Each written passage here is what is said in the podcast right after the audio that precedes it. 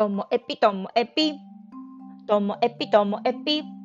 面白から真面目までサクッと聞ける一人音ラジオともエピ。こんにちは。皆さん、ちょっと噛みましたけど、このまま続けます。お元気でしょうか、まあ、今日はですね、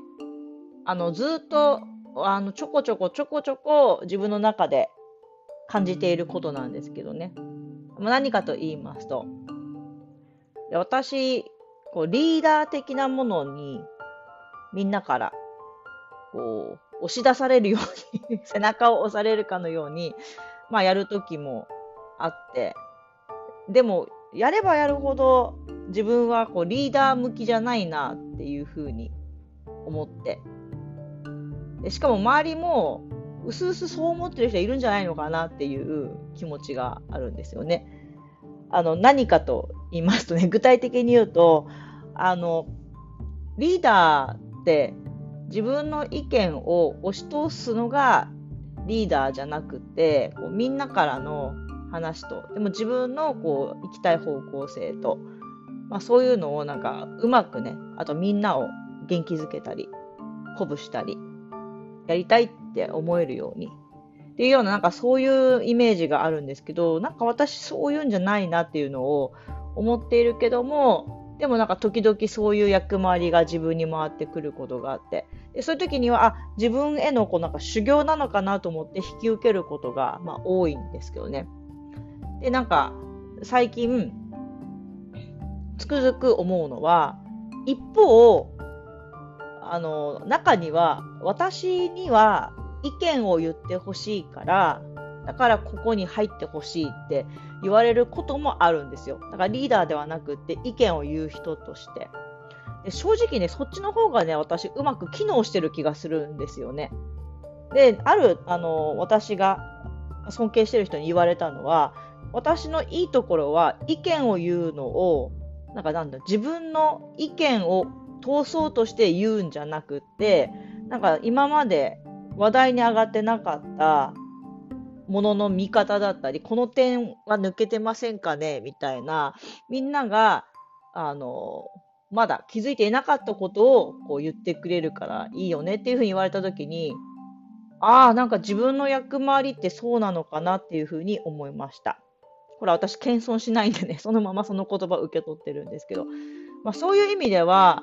リーダーよりもこう自分の意見を言う、自分なりの視点をあのその議論の場に出すっていうのが自分に向いてるのかな。そっちはね、向いてる気がするんです、自分でも。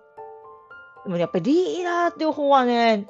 何回かやってますけど、向いてる気しないんですよね、自分で。で、今までで、なんだろう、リーダーっていう、リーダーってこう、一番責任ありそうなやつ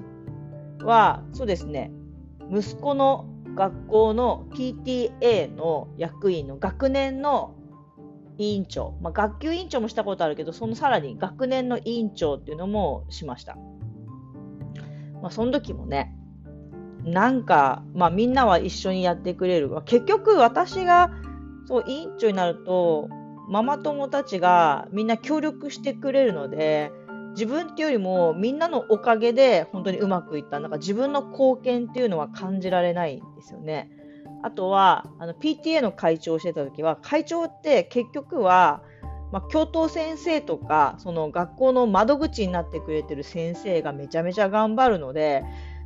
なんちゅうお膳立てされた上でね、自分がやるんで、もう本当、教頭先生が一番大変なんだろうなっていうふうに感じると、自分なんてなんて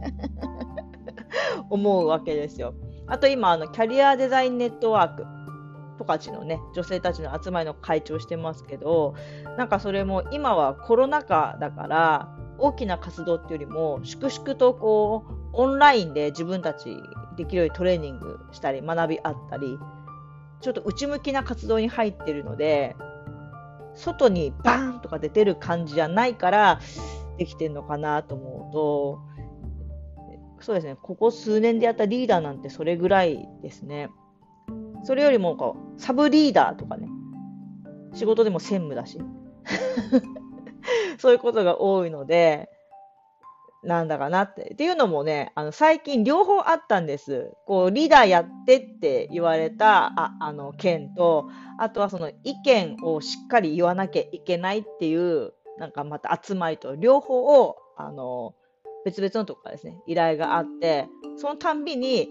意見やをね、言う方については、二つ返事、あ、やりますって言うんですけどね。でもそのリーダーっていう方は、なんか、ちょっと待って、待ってくれと。私のこと分かってんのか？そんな気持ちになるわけです。はい。ということで、あまあ、いつもね、これ多分、これからも繰り返し何度も話すと思います。私って何何に向いてるんだろうな、みたいな話でした。はい。ということで、今日も最後までお聴きいただきましてありがとうございました。さようなら。